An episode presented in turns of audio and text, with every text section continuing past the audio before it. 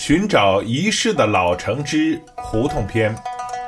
本文选自《月下听溪》的博客。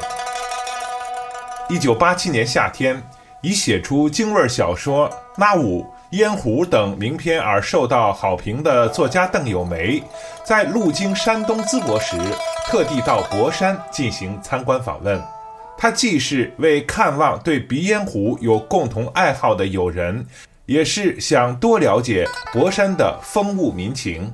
后来在北京他的寓所内谈起对博山的印象，他认为博山受北京文化的影响十分明显，而不仅是在近百年以前从北京学来鼻烟壶内化的技艺，更重要的是。博山一些古老的街道都有叫什么胡同，而这种取名在其他省市却极为罕见。持有这种观点的还有北京故宫博物院原副院长杨伯达。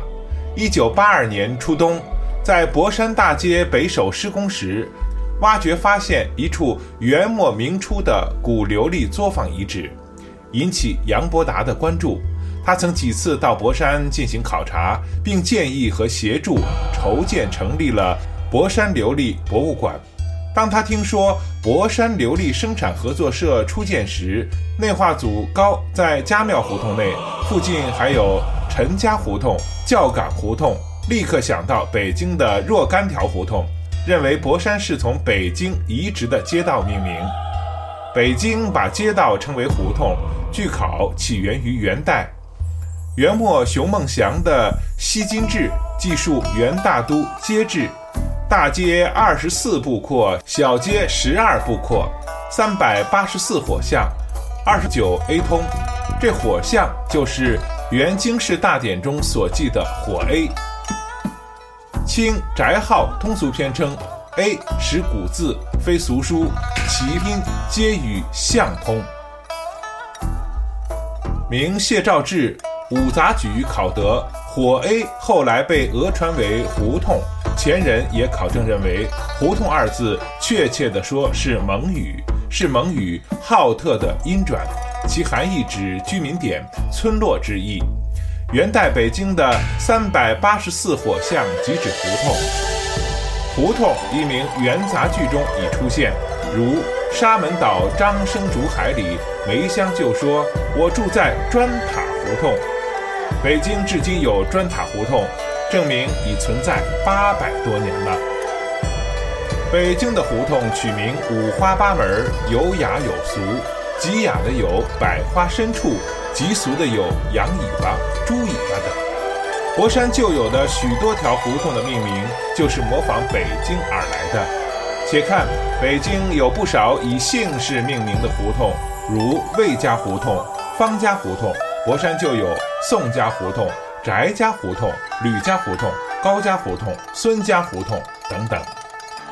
北京有大蒋家胡同，博山也有小丁家胡同、小王家胡同、小高家胡同。北京有以街道上的建筑和景观命名的一些胡同，如石碑胡同、府学胡同、铁狮子胡同、麻线胡同、豆角胡同。博山就有双磨胡同。家庙胡同、打水胡同、东教岗胡同、豆腐干胡同等等。北京还有许多胡同是以街道长短和方向命名的，如南半截胡同、斜街之类。博山也效仿出小南北胡同、太尉庙后胡同、叠道。北京有七道弯、八道弯，博山有九曲巷、十字路。北京有铁路路把的短街，博山就有路路把的街名。北京有赵家井、罗家井、郝家湾、干石桥，博山也有房家井、孔家桥、大天井之类的街名。胡同作为街道名称，是北京独有的历史文化现象。博山借鉴而仿效，有其特定的历史原因。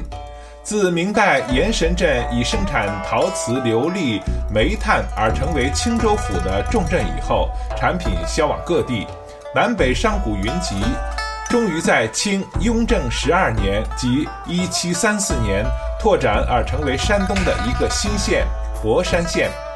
清代宫廷内府造办处曾不断征用博山琉璃工匠到北京制作琉璃工艺品，成为玉匠。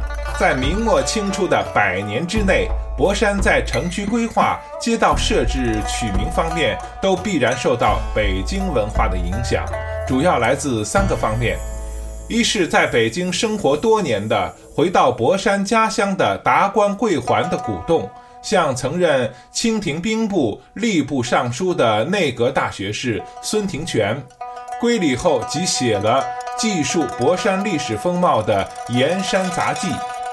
其子孙宝扔也在京师为官十多年，他们带来的京师文化意识影响了几代人。二是参与博山建县规划的地方文化名人的作用，像在北京生活了十年的著名诗人赵志深，一生历经磨难，回乡后为设立新县，曾写了《分境议》，而在具体议论中，也必然以京城的情况向地方官进言献策。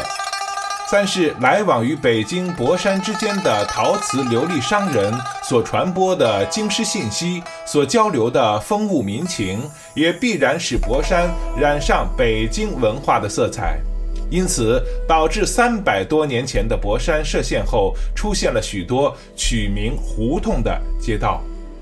博山胡同连北京，但现在这里的胡同已经基本不见了。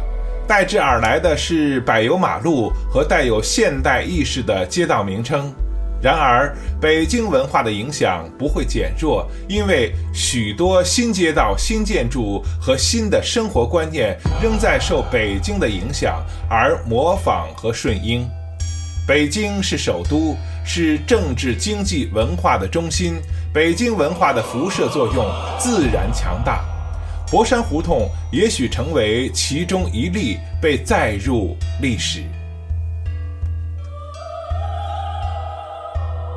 从小是生活在博山的那么多年，二十年吧，啊，也知道什么叠道啊，呃，九曲巷啊，呃，还有这胡同那胡同啊，呃，真没想到 这个胡同跟北京，呃的胡同有那么大的联系，因为在北京也差不多生活了。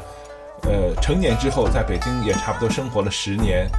我们的玩笑中经常把呃北京周边的地区叫六环以外。那么，想必博山在三百多年之前就已经把自己划为北京的附属之地、北京的郊区、北京的六环以外了。当然，这是个笑话。好，谢谢月下听戏的博客，谢谢各位听众。